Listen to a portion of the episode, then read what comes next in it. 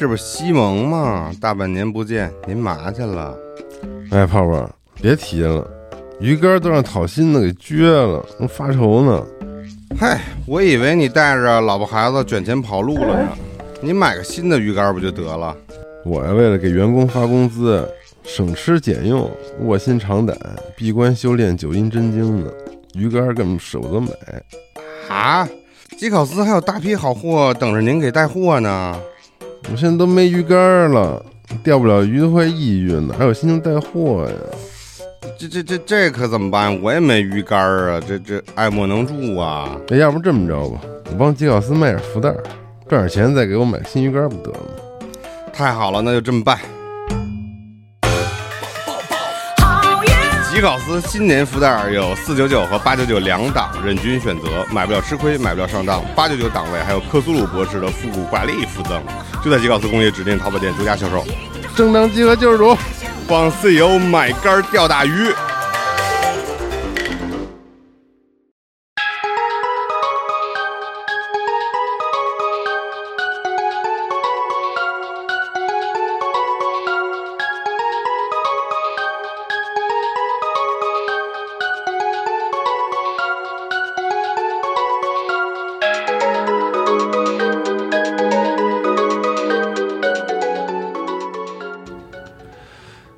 欢迎收听《家酒 Story》节目，我是主持人龙马。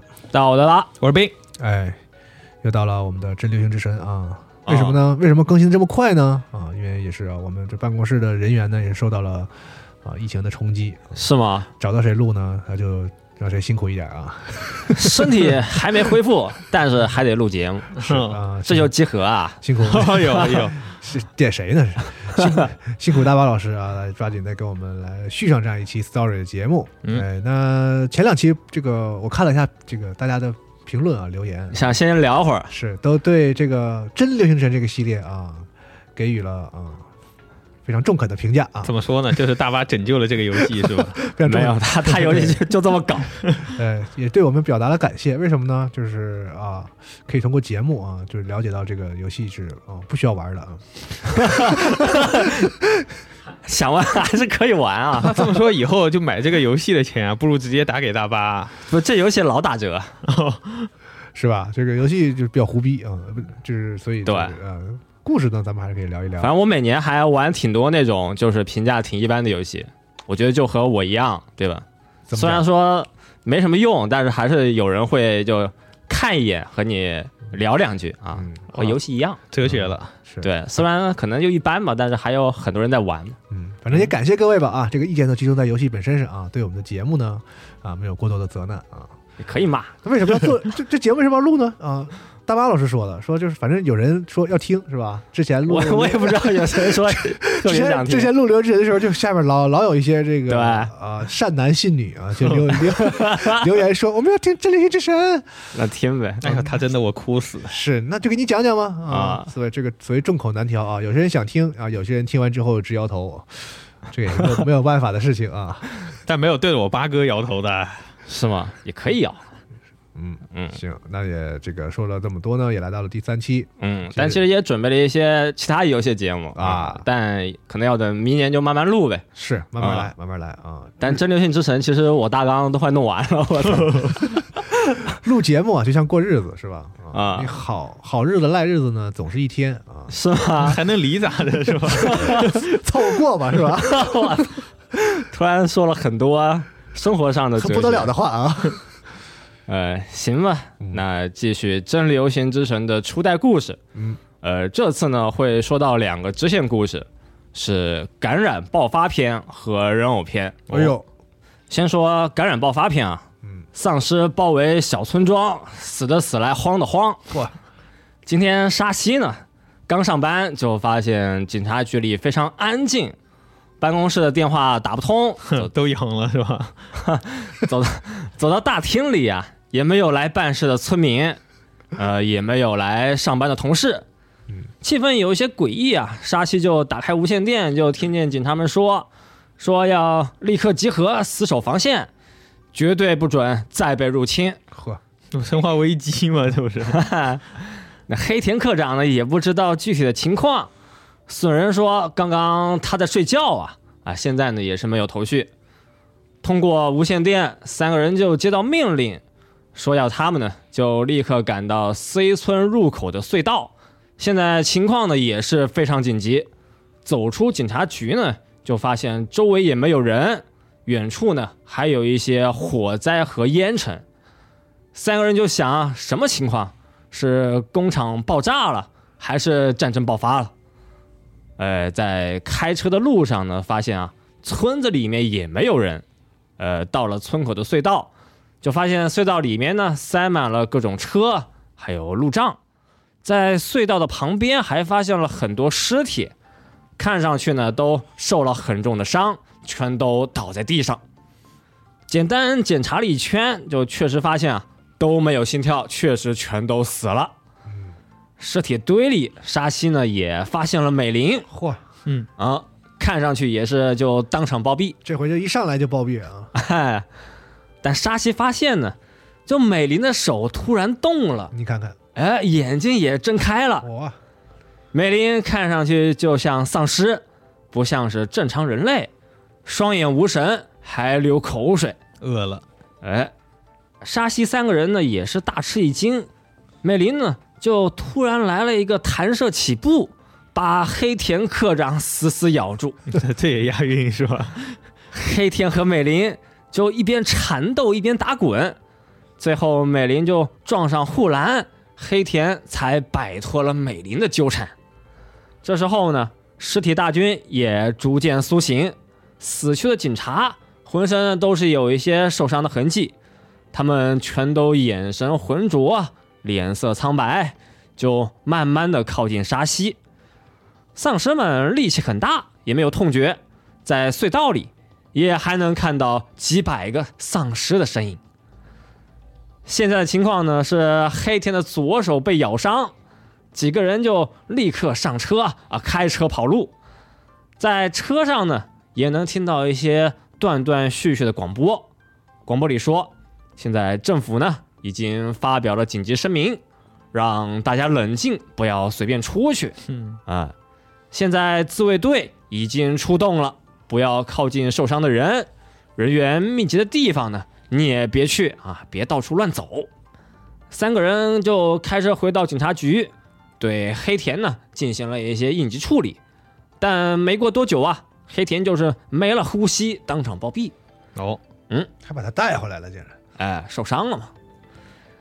电视里面呢也在播放新闻，和广播里说的也是差不多，不能被丧尸咬，不要靠近感染的人。自卫队现在出动了，装甲车也上街了。现在全国各地都在爆发感染，户外的情况呢就是非常危险。新闻也说啊，是有一个叫 S 区的制药研究所呢就发生了爆炸，啊。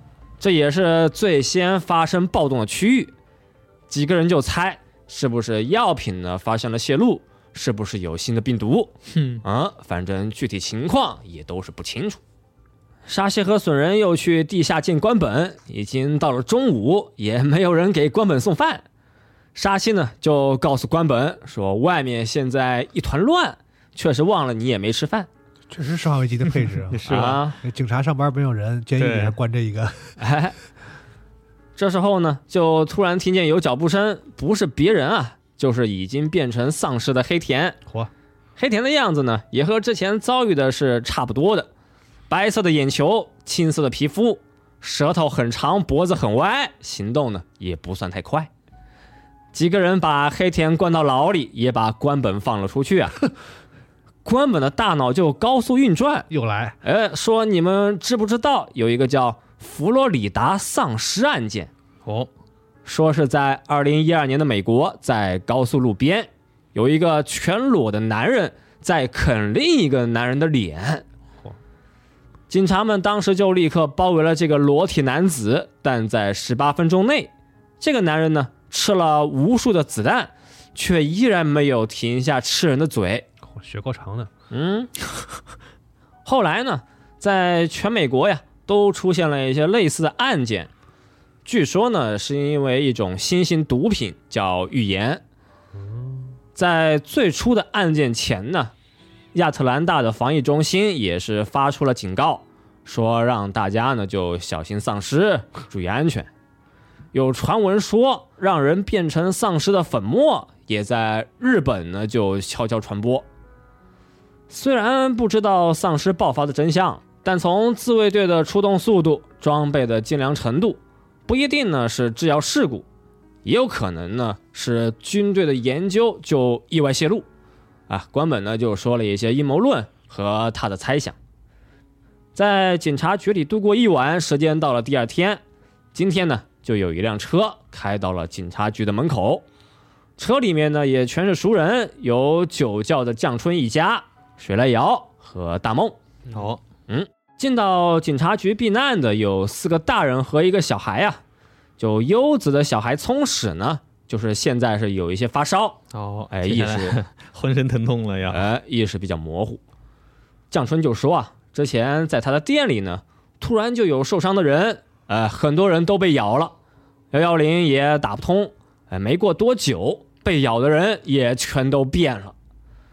大梦说他的遭遇呢也是差不多，旅馆里面有一堆丧尸，记者杨一也被咬了，逃跑的路上呢，几个人就相遇了，蒋春开车就一起跑路。福利院的早苗也打电话到警察局，说福利院啊还有一些人，呃，水和粮食呢也都还有一些，但因为都是老人啊，所以一起逃跑呢是不太可能。沙西就回话呀，说情况呢我都知道了，有事再联系吧。损人就说啊，现在丧尸还在变多，我们也是很难去帮助别人。时间呢又过了一天，现在警察局里面多了几个人，但是物资还是比较有限。警察局的武器库啊，因为没有钥匙，所以也打不开。现在能用的武器只有一些警棍和防爆叉。白天没事嘛，几个男人就讨论就聊天，说要怎么对付丧尸呢？大梦就说啊，说还是得打爆丧尸的头，去破坏丧尸的脑子。嗯，这死亡空间怎么办呢？大梦呢，就拿出手机给大家看他存的一个视频，视频的名字叫《感染者的处理方法》。视频里啊，一个男人拿了撬棍就打爆了丧尸的头，脑子碎的差不多了，丧尸也就不会动了。哎，损人说：“哎，这个视频拍挺好，哎，现在知道怎么做了。”还有教学呢。嗯，沙西说啊，只看短视频，真假也是不能确定。丧尸可能是得了一种特殊的病，你这么去爆头，那不就是杀人吗？啊，沙西呢还是有一些正常的伦理观。这还挺圣母。嗯，哎大梦就说啊，说现在呢也不知道治疗的方法。杨一啊也是被他爆了头，爆头啊是确实有用。几个男人就继续聊啊，说要不就先抓几个丧尸，我们就先试试。损人降春和杨一还有沙西，就到了警察局的屋顶，用钩索呢抓上来啊几个丧尸。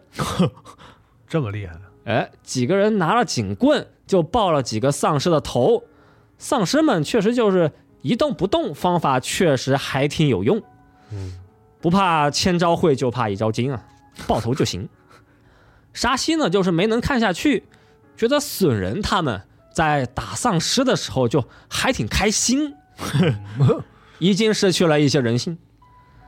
在警察局里，关本就对沙西说：“人呢，其实要跨越人的界限啊还是比较简单，就是一旦开始啊，这个善良和邪恶呢就会被逆转。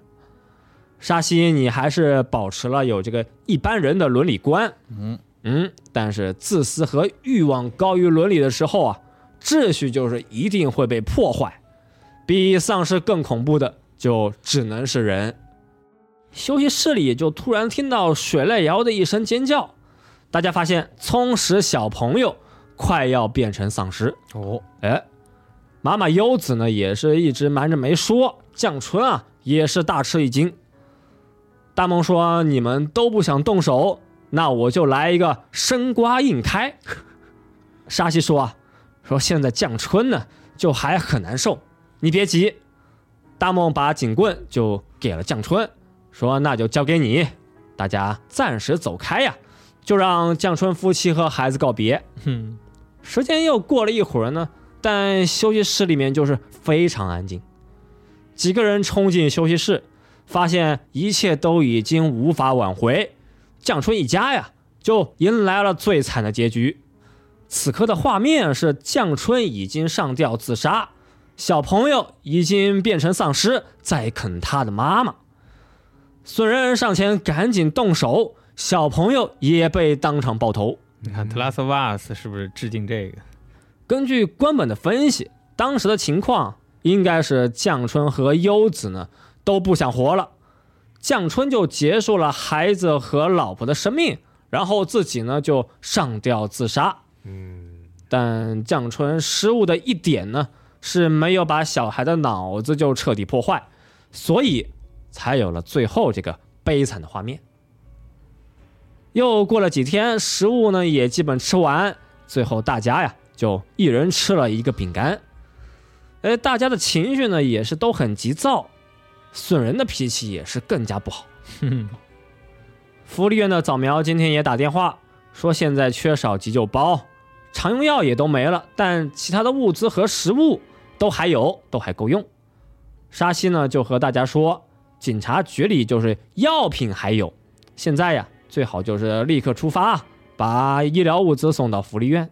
其他几个人呢就三言两语说风险太高了，现在外面呢也很不安全。嗯，沙西说：“不入虎穴，焉得虎子嘛。福利院里还有物资，现在只有一起行动，才有活下去的可能。”损人一听呢，也是觉得确实还有道理。然后损人和大梦就开车出发，其他人就负责看门，吸引丧尸的注意。哎，还有就是负责看家。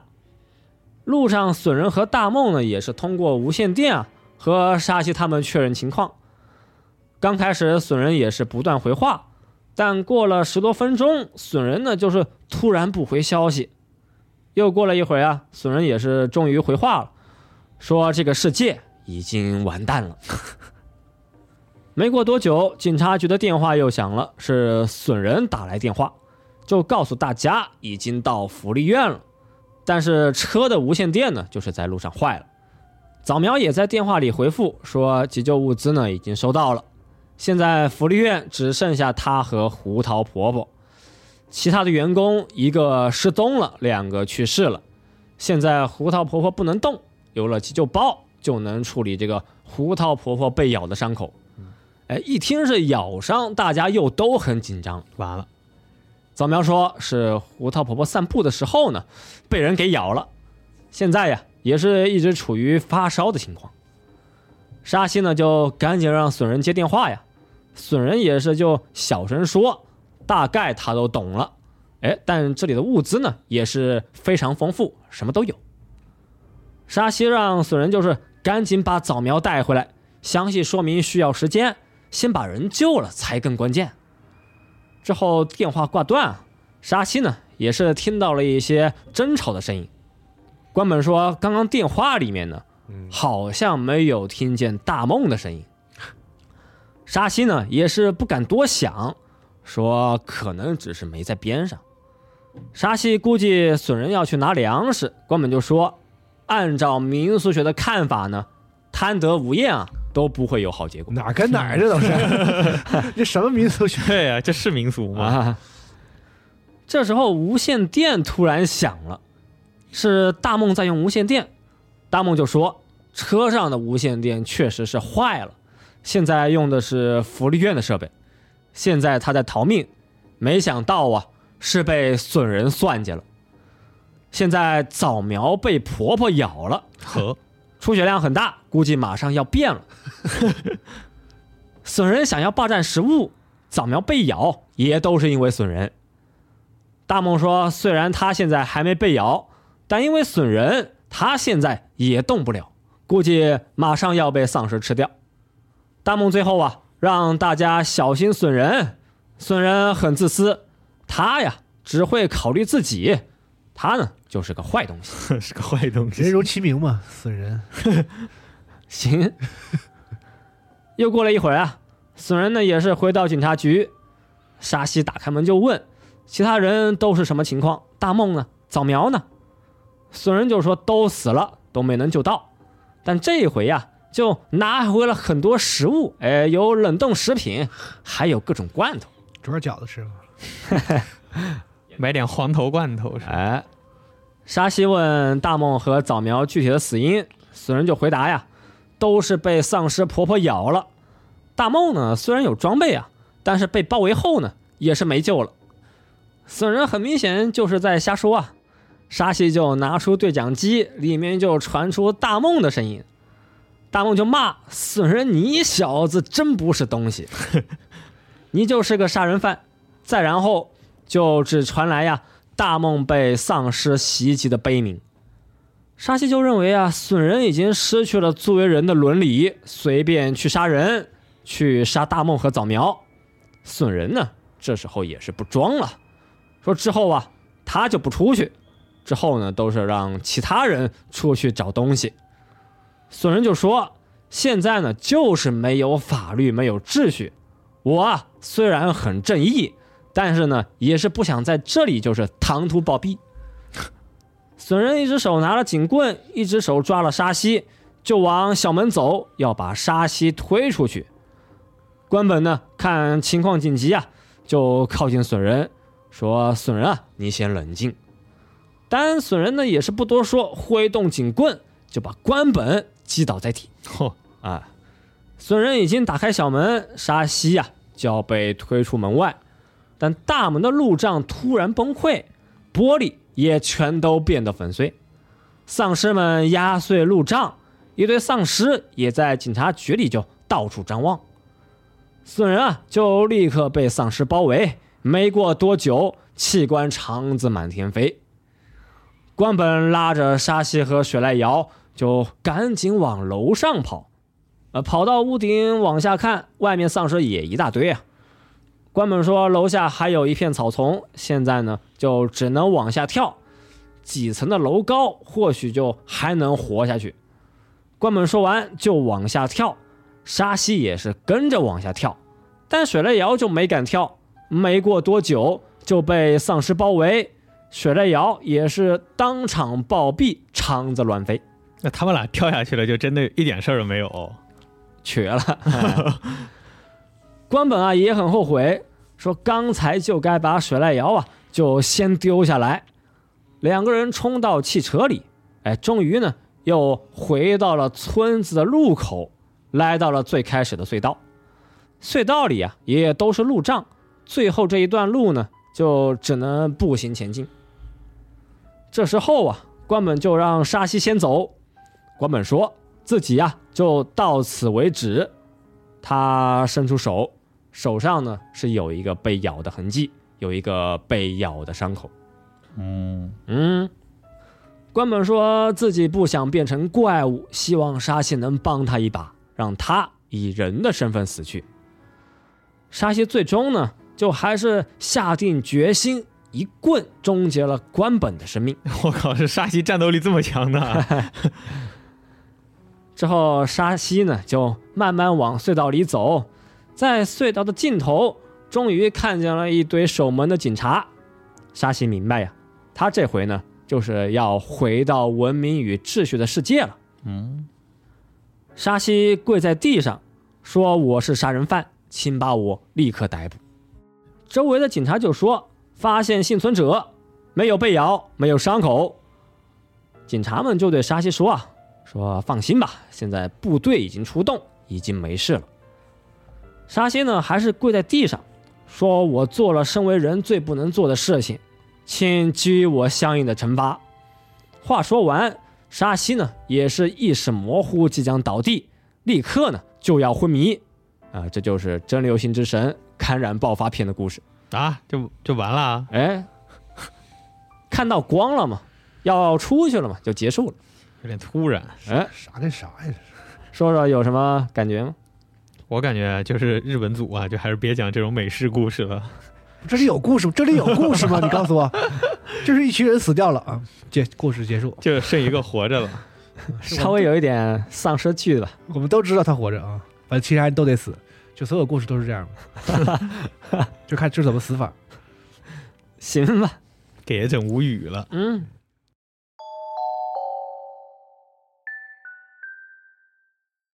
接下来呢是人偶篇的故事。来吧，嗯，小小人偶真奇怪，能够杀人，跑得快，呵，你看这个听起来就比上一个带劲。是吗？人偶篇的路线分支是在主线故事胡桃婆婆死在路上这一段。哦，安娜贝尔是吧？啊，嗯，经典的这个恐怖形象，在警察局说摄像头呢，就是看到怪东西，嗯，怪东西很像人在路上来回打滚，像是被喷了杀虫剂的虫子，没过多久就彻底不扭。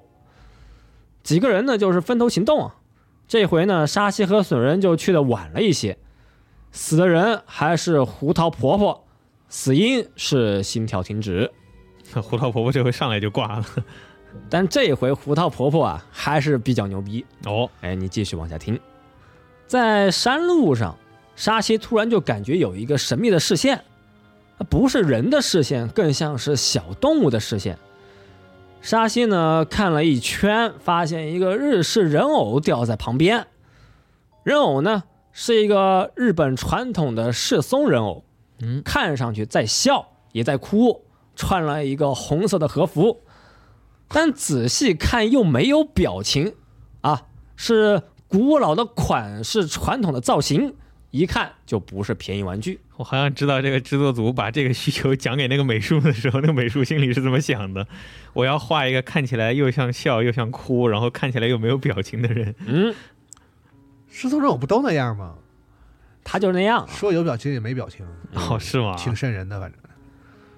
没过多久，美玲也是赶到现场，说这个人偶啊，很有可能是胡桃婆婆的遗物。第二天，损人呢也是整理了一些胡桃婆婆的资料。婆婆年龄是七十八岁，一个人住在福利院，估计是晚上福利院关灯了，婆婆自己就突然出去了。嗯，啊，婆婆现在没有亲人，也没有朋友，以前的同事和客户啊也都去世了。嗯，老婆婆以前的工作是人偶师，她在人偶业界是非常有名，人送外号“诅咒婆婆嚯，哇，”啊。婆婆已经退休不做，但江湖上还有很多她的传说。村子里反正就是卧虎藏龙都不是凡人。据说呢，只要有过婆婆的人偶啊，就一定会遭遇不幸，一定会倒大霉。以前展览过人偶的店就遭遇过失窃，过了几天发现小偷也倒霉，淹死在河里。以前有政治家因为长子要结婚嘛，就向婆婆订了人偶，但没过多久，这个政治家呢就被发现收钱受贿，就被抓了。长子也是遇上事故，唐突暴毙就没了性命。过去有偶像呢，也是收到过婆婆的人偶，偶像在结婚隐退后啊，有粉丝就自杀，丈夫吸毒被抓，孩子过了几个月之后也死了。胡桃婆婆之前的同事和老客户也全都死完了。黑田科长就问：什么情况？胡桃婆婆暴毙，难道也是因为诅咒的关系？婆婆今年是七十八岁啊，现在也是不好说。但不自然的地方呢，就是婆婆为什么要半夜出去？嗯，怎么又死在路上？为什么旁边又会有一个人偶娃娃呢？沙七也问美玲说：“人偶上有什么线索吗？”美玲就说：“人偶还是挺正常，没有奇怪的情况。”沙西三个人呢也是在观察人偶，美玲就介绍啊，人偶估计是最近做的，确实是有很高的技术，是高级的手工制品。在人偶的衣服里还发现了胡桃婆婆自己的头发。据说以前做人偶呢是会用人的毛发，也会用蚕丝作为材料。据说胡桃婆婆呢也是就一直用人的毛发呀作为她的素材。之后，沙西和损人去福利院，就去问问早苗。早苗说，之前田村呢，经常去找胡桃婆婆。田村呢，就是第一个被杀的人，是银行的营业员。之前自杀的理事长，他呢也和胡桃婆婆关系很好。田村之前就是经常去找婆婆，希望她能够重出江湖，再做几个人偶。但婆婆也是一直拒绝，说自己早退休了，呃，就是不想做啊。理事长呢，因为福利院有债务啊，也老去问婆婆，说能不能帮帮忙，就卖几个人偶。据说婆婆的人偶呢也是很值钱，只要卖两三个就能够还清福利院的债务，多的钱还能用来就改善生活。这么能卖钱吗？有点过分了，感觉。嗯，但人偶呢，在理事长自杀前呢，也是没能做完，和之前一样，理事长也是因为没能够还钱，所以自杀了，还是就死了。嗯，沙西和死人就分析，这里肯定和钱有关系。这时候美玲就打电话找沙西啊，让他们赶紧回去。回到警察局，美玲就说。人偶不见了，是不是沙西他们拿走了？损人就说啊，之前呢就是放在桌上。黑田科长也接话说，看完以后呢就还回去了。黑田科长就建议啊，人偶肯定还是在警察局，要不先看看监控，看看摄像头。沙西呢就去查监控，在摄像头里出现了诡异的一幕，在走廊上。胡桃婆婆的人偶呢，居然在走。人偶走了各种地方，在休息室前就消失了，应该就是进了休息室。嗯，休息室里面没有监控啊。等人偶出来，发现人偶身上就沾了一些黑红色的东西。沙西赶紧冲到休息室，发现地上全是血迹，美玲已经暴毙。美玲浑身是血，喉咙被划开，这明显的切口，难道凶手就是人偶？美玲在警察局被杀呢，立刻就传遍了警察局。沙西和损人也是就继续看监控录像，去找人偶的踪迹。黑田看沙西和损人一直工作，就说别太累了，你们出去走一走，顺便呢帮他买个酒，让沙西他们。就去一趟这个降春的酒窖。嗯，刚走进酒窖，沙西和损人就有不祥的预感，就闻到了血的气息，又暴毙一个。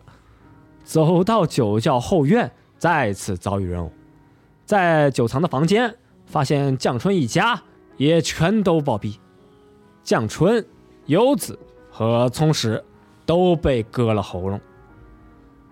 沙西他们立刻报警，也把人偶回收。人偶又放回办公室，哎，也通知了鉴定科的同事。办公室里，沙西就分析啊，案件的背后应该有诅咒，田村的死 应该是胡桃婆婆被下咒了。分析你奶奶个脚！但婆婆暴毙是由于诅咒啊被别人利用，被反噬了是吗？美玲的死可能是因为她负责保管人偶。但降春一家被杀的原因现在还要调查。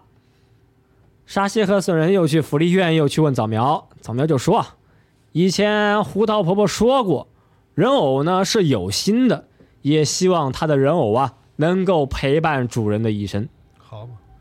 但最近婆婆很后悔，说在人偶里面注入了扭曲的感情，注入了强烈的恨意，这是不可为的事情。听说呢，田村呀还骗了婆婆的房子，所以婆婆现在才要住到福利院。早苗还说，据说要让人偶复仇，需要把仇人的东西放进人偶的身体。之前婆婆呢还撕过一个类似田村名片的东西。沙希的大脑就是高速运转呀。田村害了理事长和胡桃婆婆，最后的人偶。是由于人的怨恨才能够诞生。之前美林也有报告啊，人偶里确实有放东西的痕迹。根据别针的形状，沙希就想，很有可能就是田村的名片。为什么根据别别针的形状，它可以感觉会是名片？呃，夹了个纸吧。哦，嗯。沙希和损人回到办公室，在人偶的身体里啊，确实发现了一些东西，有美玲的耳环、降春家的戒指和小孩的徽章。这时候沙溪也想起来呀、之前人偶里面呢就说啊发现过胡桃婆婆的头发。沙溪的大脑啊又高速运转，开始推理了。第一个案件田村被杀案，应该是胡桃婆婆咒杀了田村，但之后有人呢就利用人偶又去杀了别人。有一种可能性是田村被杀案的现场有人捡到人偶，用了这个人偶杀人的诅咒。沙西想来想去，觉得黑田最有嫌疑，因为在田村被杀案里，黑田呢就去到过现场，也是黑田让沙西去降春家。最近黑田也说了一些不自然的话。那如果是黑田，那他的动机又是啥呢？这时候黑田也是走进办公室，沙西就问黑田说：“在田村的案发现场，当时你是什么情况？是不是发现了一些奇怪的东西？”黑田的表情就是有一些急躁，说具体他也不知道。沙西这个时候灵机一动，开始给黑田下套，说他调查过了，人偶呢也不值钱，最多也就几万日元。黑田立刻就接话，哎，说这不是高级人偶吗？不可能吧？黑田的表情呢就是有些变化。沙西就说，胡桃婆婆也死了，那她的遗物要怎么处理？黑田就回答，婆婆是一个人，那她的财产都要归国家。嗯嗯，沙西就接话呀，说早苗说过，胡桃婆婆说遗物可以给想要的人，人偶呢早被别人要了，现在呀已经在联系了。沙西把人偶拿上，就和损人出门啊。沙西就问办公室里有没有早苗的东西，损人就说办公室里有早苗的名片。你问这个是什么意思呢？沙西就说啊，那如果凶手真是黑田，如果他信了刚刚的谎话，那现在估计很有可能要去干掉早苗，因为刚刚不说嘛，说是早苗在管理婆婆的遗物。嗯，沙西刚出门，又立刻回头回到办公室，就发现黑田呢就在放早苗名片的位置。沙西立刻就质问黑田，果然是这样。听早苗说过，本人写过名字的纸呢，也能够作为诅咒的道具。在田村被杀的现场，捡到人偶拿出纸的就是你黑田。沙西说他有证据，上面有田村、胡桃婆婆和黑田的指纹。黑田很紧张，就立刻接话呀，说有指纹的名片并没有用啊，并不能说明什么。沙西就说：“哎，我刚刚可没说是名片，刚刚呢就说了是纸，你能想到是名片？黑田你肯定有问题。哼，哎呀，刚刚我也录音了，一切都结束了。”这就被套出来了。说明沙西聪明。其实呢，沙西也是在虚张声势啊，没有录音，也没有纸。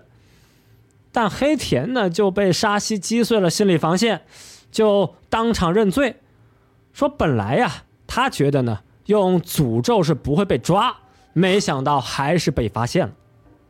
黑田就说他这么做也是为了钱，没有亲人的老人其实还挺有钱。这些东西呢，黑田都想要，这一切就是背后的原因。婆婆的人偶很值钱，但现在田村死了，买人偶的人就没了。损人就问啊，你要钱呢，当时捡了卖了就行，为什么要用诅咒？为什么要去杀人呢？黑田就说，杀人是为了验证诅咒，因为大家呀想要的是诅咒人偶。他 还挺懂的。杀胡桃婆婆是怕婆婆找她麻烦，顺便呢也能验证诅咒。但买家呢还是不相信诅咒人偶，因为田村事件里呀、没有暴露人偶的存在，婆婆因为年龄大了，也不能当做诅咒的证明。但没想到啊，美玲的死被警察隐藏了信息，就是没有能够顺利的对外公布。黑田呢就想来想去，觉得让江春一家全都暴毙，这肯定就是能够上个大新闻。我觉得他他要真想的话，让警察全部暴毙，肯定能上新闻。黑田说啊，说也知道自己是个人渣，但欠款太多也没办法。话还没说完，黑田呢就是一个冲刺抢走了人偶，还拿出一把枪。但就在这个时候，不出意外，出意外了，黑田的一根头发掉在了人偶的怀里。人偶的诅咒突然发动，办公室里突然一片漆黑。就在灯灭的瞬间，黑田就在原地暴毙，还是被割了喉咙。人偶也是掉在地上。利用诅咒的人啊，被诅咒反噬，案件呢暂时结束，事件的真相也没能够被公开。这些事情都会变成都市传说的题材。嚯、最后，人偶啊被放到了管理婆婆坟墓的寺庙，在寺庙里进行供养。那为什么婆婆的人偶这么牛？为什么会有诅咒？都还是一个未解之谜。恐怕呢，也只有沙西和损人会相信人偶真的能够杀人。这就是真流行之神人偶篇的故事。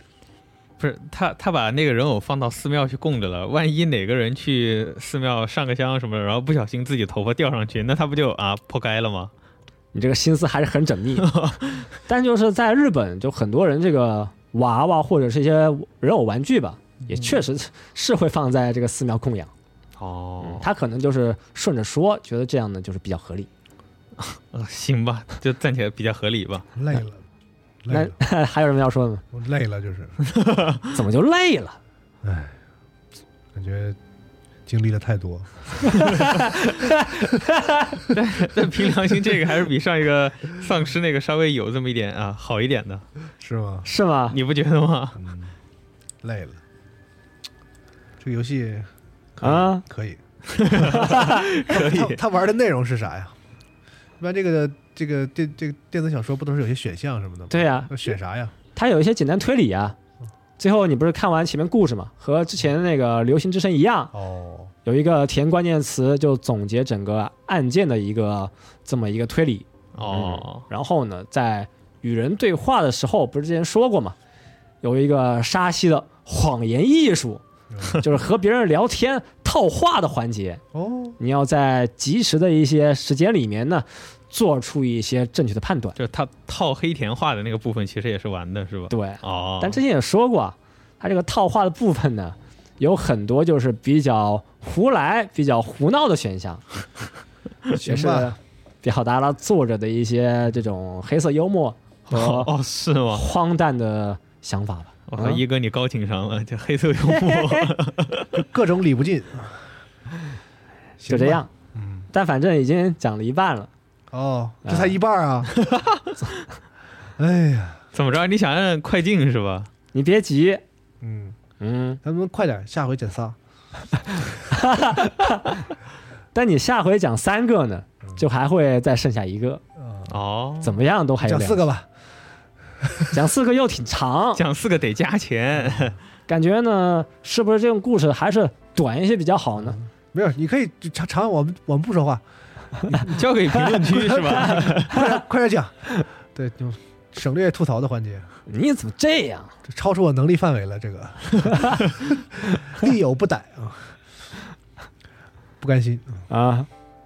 行吧，行吧，第三期《真流行之神》就到这儿。嗯，希望明年呢还是能先哎，这个节目上的时候应该已经是二三年了，哦，哦，新一年哎，也是代表家教 Story 节目呢，这应该是祝大家新年快乐！应该这是二三年的第一期 家教 Story 节目哦，是吗？？这个当就是个这，就这，这给一年开了个什么头儿？挺神秘的，啊，总之就是，哎，也是代表咱们这个加流 Story 这个小的栏目啊啊，以后祝大家新年快乐！我们在这一年里也尽量给大家贡献一些有趣的各种各样的故事节目。啊嗯，说的还挺沉重的，是，啊是这个故事让我们沉重是吧？就录完这一期节目再说这个话呢，就肯定是轻松不起来啊。表情比较凝重。对，我还得再录两个去，嗯补偿大家 也行。显示魔兽是吧？这感觉啊，闭上闭上你的嘴，你看那有个娃娃，